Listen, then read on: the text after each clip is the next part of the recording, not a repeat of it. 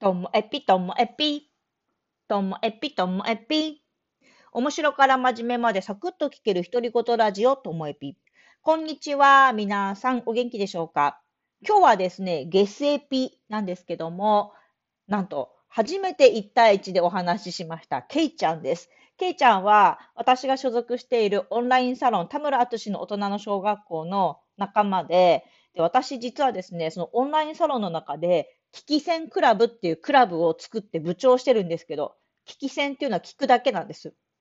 私以外は全員マイクミュートでカメラもオフで私だけが喋り続けるっていうクラブが存在してるんですよ、皆さん。すごいでしょで、その中の、あの、部員さんなんですけども、私一人で喋るのもなんだから、私の相手をしてくれる方募集して、2人のトークっていうのも時々やってるんですけども、そこでケイちゃんが喋ってもいいよっていう風にして、あの、来てくれました。なので、ケイちゃんと私の二人喋りを他の部員さんが聞く中収録したこのゲスエピ会なんですよ。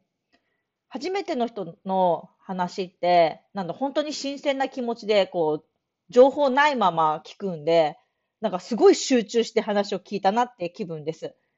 これからもケイちゃんを応援したくなっちゃう、そんなともえぴでした。では、どうぞ、どうぞ。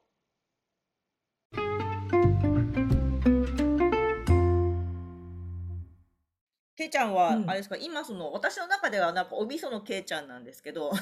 い。お味噌以外にこう楽しんでることあるんですかこのタム省内で。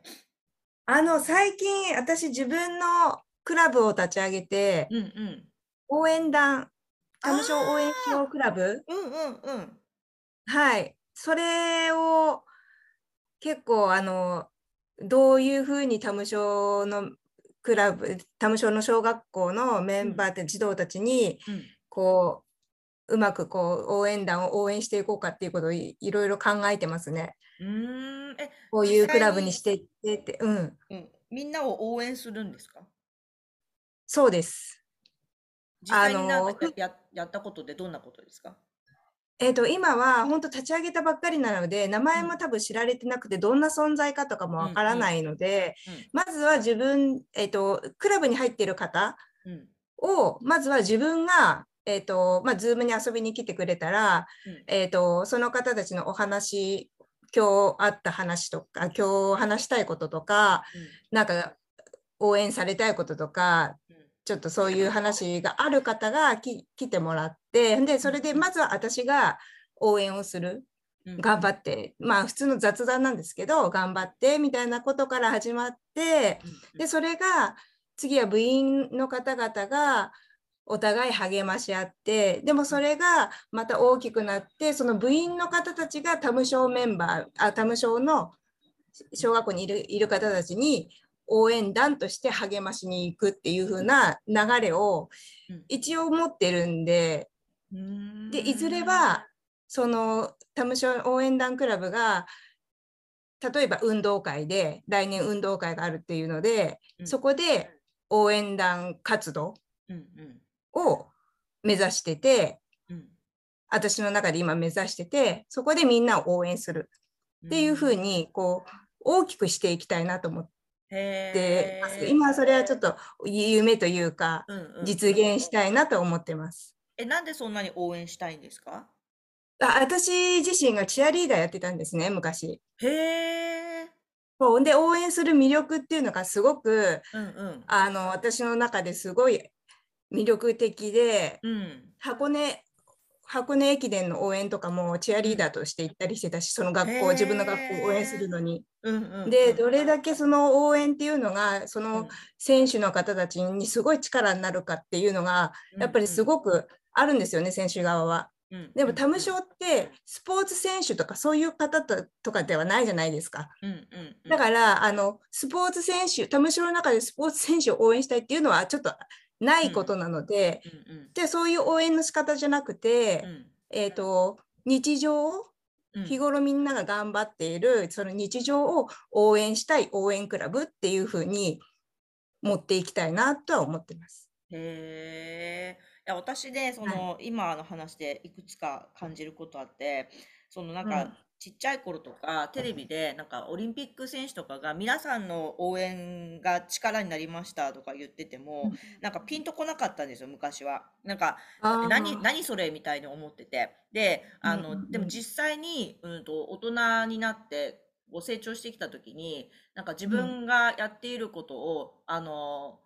いつも応援してるよとかあの、声かけてくれる方たちがいてでなんか、その時にあなんか見ててくれる人いるんだと思ったら本当に自分のなんだろうこう力になっていくっていうのをひしひしと感じた時に、あああのスポーツ選手が言ってる意味って分かった。最初その赤の他人にね、自分のことをよく知らない人に 応援されてもどうなんだろうと思ってたんですけどでも今はその知らない人が自分のやってることに興味持ってくれること自体がこうすごいことなんだなって思って、応援されるのがすごくありがたいって思ったのとあとはなんか実際にその自分があのタムゲーのプロジェクトをやってる時に、あのプロジェクトのメンバーって100人以上いたんですけど、うん、その時にいつもあの活発に意見を出すっていうメンバーもいれば、うん、本当見に来るっていう人もいたんですよね。そのプロジェクトの様子を。で見に来る人たちっていうのは、あのいつも言葉やコメントとかあとはもう態度で私たちのことをすごくやっぱり応援してくれてたんですよね。だからなんかそういうなんだろう人に応援されるっていうことがなんかこう踏ん張る時の力になるっていうか、まあ、でも、あんまりこう大きく捉えすぎるとなんかプレッシャーになるのかもしれないですけどプレッシャーにならない程度に自分の力にできるんだなっていうのを、まあ、この大人になってからね、感じたんで今そのけいちゃんが言ってる言葉、すごい私染みてきます。あ、本当ですか。ありがとうございます。でもこれを広げるためには、まず、まず、やっぱりクラブ内の今参加している方々に、えっ、ー、と、応援されることの喜びを感じてもらいたい。まあ、そういう知ってる方もいるかもしれないけど、なんとなく入ってくれた方に、やっぱり私から応援というか雑談の中で応援をして、あ、ちょっと今日のズーム嬉しかったな、また頑張ろうって思って帰ってもらえたら、次はその方が、じゃあ、えっ、ー、と、こうやってされて嬉しかったから、じゃあ自分も違う誰かにこう応援してあげよう、声をかけてあげようっていうふうなことが広まっていけばいいなとは思ってます。はい、ね、ちょっとしたひと、うん、そう一言がやっぱりすごい力になるんですよね。やっぱり言葉って。はい。いや、本当なんか。すみません、熱く語っちゃいました。ごめんなさい。い全然、全然 こういう話が大事だと思います。なんかそのね、私は、うんと、30代か以降、その子供を出産した後社会復帰してずっと働きは、また働き始めて、10年ぐらい経った時に、うん、なんて私は人に応援されてる人生なんだろうって思ったんですよね。あの、いつも、あの、例えば子供がちっちゃい時に熱出したら自分が見るために仕事がストップしてても、そういう時に大丈夫だよって励ましてくれる人がいたり、自分が新しいことを考えてる時にそれいいねって言って、あの、励ましてくれる人がいたりして、なんか、ずっとみんなにお世話になってきたと思ってて、でそのあの、うん、昔のあのことわざあるじゃないですか。情けは人のためならずみたいな。うん、で、なんか、結局私はその応援してくれた人直接、その人には恩返しできないんですよね。その人は私の応援なんて別になくても平気な人なんで。だから、そうなったら私は、その人じゃない他の人をこう応援することで、あの、うん、その人への恩返しをしたいってずっと思ってて。そうそうです。それで本当に私、ね、去年かな、2020年だったかな、うん、あの、うん、書き初めじゃないんですけど、毎年、あの、春になると、目標書くんですけど、多分ね、応援したい2020って書いた気がします。確か。応援したいをね、書いたのがね、2019年か2020年かに書いたんですよ。でも結局ね、まだ私ね、応援上手じゃないんですよね。なんだこの人生まだ修行が足りないんでしょうか。結局自分がやりたいことをガッてやり始めちゃうんで、なんかもうちょっと私も応援上手になりたいなってちょうど思ってるんですよ、けいちゃん。いやでも私もそうですよ。私も自分、我が先っていうことって、やっぱ人間誰しも欲がどっかで出ることがあるから、うん、あの私もそういうのがあるんですけど、いや私も友よさんと一緒に昔よく助けられたり、上司に助けられるけど、上司に助けられるけど、その上司とかに恩返しっていうのが逆にそれできできない。うんできできない。そういう恩返しじゃなくて、その友達さんさっき言ったように違うところでその夜自分が嬉しかったところを違うところで人に今度与えることがそれが恩返しっていうふうに思ってるから、うん、私もなんかそうやって生きてきたけどまだ欲もあるし今も応援されてるし子育てで応援されてる側なのででもそ応援されてる側は多分ずっと続くと思うんですよね。ででもそれで応援されてる側で自分で止まるんじゃなくてあの自分が応援できる時自分がこう順なんか体調がいい時とか体調が優れない時とかちょっと自分が悩んでる時って人に応援することできないから自分がこう気分が良くなってる時にあどっかで、えーと、応援しようっていう気持ちさえあれば多分これ死ぬまで応援されるし応援するしっていうのがずっと続くと思うので、うん、うん、その生き方で私は友恵さんはあの言ってるように私も応援されっぱなしっていうふうに感じてます。でもされっぱし、されっぱなしじゃなくて、うん、時々どっかで応援してそれをどこかどこかで恩返ししようっていう気持ちでいます。うん、いや本当ですよね。はい、応援の仕方みたいなのを考えたこともあったんですけどなんだろうなんかその、うん、